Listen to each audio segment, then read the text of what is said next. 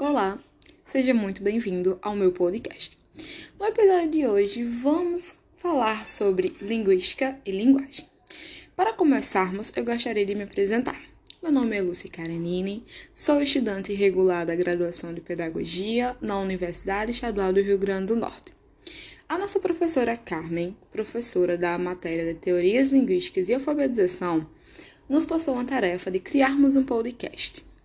Mas vamos lá, será que isso vai dar certo? Vamos ver. No tema de hoje, vamos falar sobre conceituação, linguagem, língua, estudo linguístico e afins, certo? Para começarmos a falar de algo, precisamos de um conceito, certo? Então vamos lá.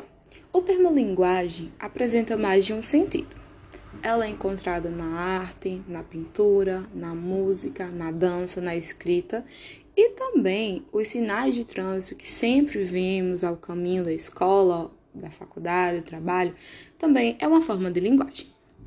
No meio dessas linguagens existem as línguas naturais. Tá, Karen, mas o que são elas? As línguas naturais são as línguas que usamos para nos comunicarmos e é conhecido também como nosso idioma que é conceituado como nosso maior meio de comunicação natural entre os seres humanos. Vamos falar sobre linguagem e língua. Existem diferenças entre a linguagem e a língua.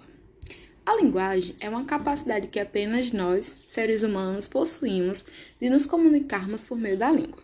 Já a língua, por sua vez, é definida como um sistema de signos vocais e é utilizada como meio de comunicação entre os membros de um grupo social ou de uma comunidade linguística. Estudo linguístico.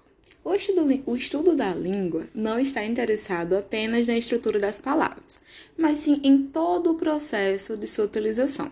Ou seja, ele não, não se importa com a maneira que o indivíduo está falando, se ele está falando da maneira correta ou não. O que ele realmente importa é o porquê que o indivíduo está falando daquela forma, o processo que se deu até essa linguagem. Vou falar agora um pouco sobre as características da linguagem. A linguagem possui características essenciais e únicas dela. E agora vamos aprender um pouco sobre cada. Uma técnica articulatória complexa. Mas, Karen, o que seria essa técnica? É todo o movimento que usamos para falar, desde o movimento da nossa boca, abrindo e fechando, ao movimento do maxilar, língua, garganta, cordas vocais, ou seja, todo o processo que o nosso corpo leva para falar. Há também uma base neurobiológica composta por centros nervosos que são utilizados na comunicação verbal. A fala está relacionada a uma estrutura biológica. Quando essa estrutura é danificada por algum tipo de problema, isso pode gerar uma impossibilidade da fala. Vou te dar um exemplo. Quando o indivíduo sofre um AVC, uma das sequelas de tal acidente é a dificuldade ou a perda total da capacidade de falar. Existe também a base cognitiva, que é ela que rege as relações entre o homem e o mundo biosocial e, consequentemente, a simbolização ou representação desse mundo em termos linguísticos. Tá, mas o que isso significa? Nada mais é do que o funcionamento mental dos processos associados à nossa capacidade de compreender a realidade que nos cerca, armazenar e organizar na nossa memória as informações de tais compreensões e transmiti-la aos nossos semelhantes. Vou te dar um exemplo bem simples. Em uma comunidade indígena isolada, eles não têm uma palavra para definir Wi-Fi. Mas por que eles não teriam? Ou não têm? Porque isso não faz parte da realidade deles, isso não faz parte do convívio deles. Existe também a base sociocultural, que atribui a linguagem humana em aspectos variáveis que apresentam no tempo e espaço quer dizer no modo que interagimos com as pessoas, refletindo tendências de comportamentos sociais.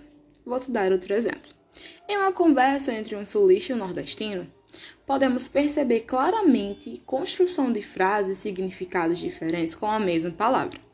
Isso se dá por conta de todo um processo cultural por trás do modo que os dois indivíduos falam. Isso ocorre tanto dentro de um país quanto em países diferentes. É bom lembrar também que, a língua, ela não é estática. Ela está sempre mudando conforme o tempo, sofrendo alterações por meio das revoluções culturais. Ou seja, a língua, ela é viva, ela está sempre se modificando. Linguística e outras ciências. Antes da linguística surgir, o papel de entender a linguagem era dado à filosofia. Até que no século XX ocorreu o surgimento do curso de Linguística Geral do linguista Ferdinand Saussure, perdão, não sei falar.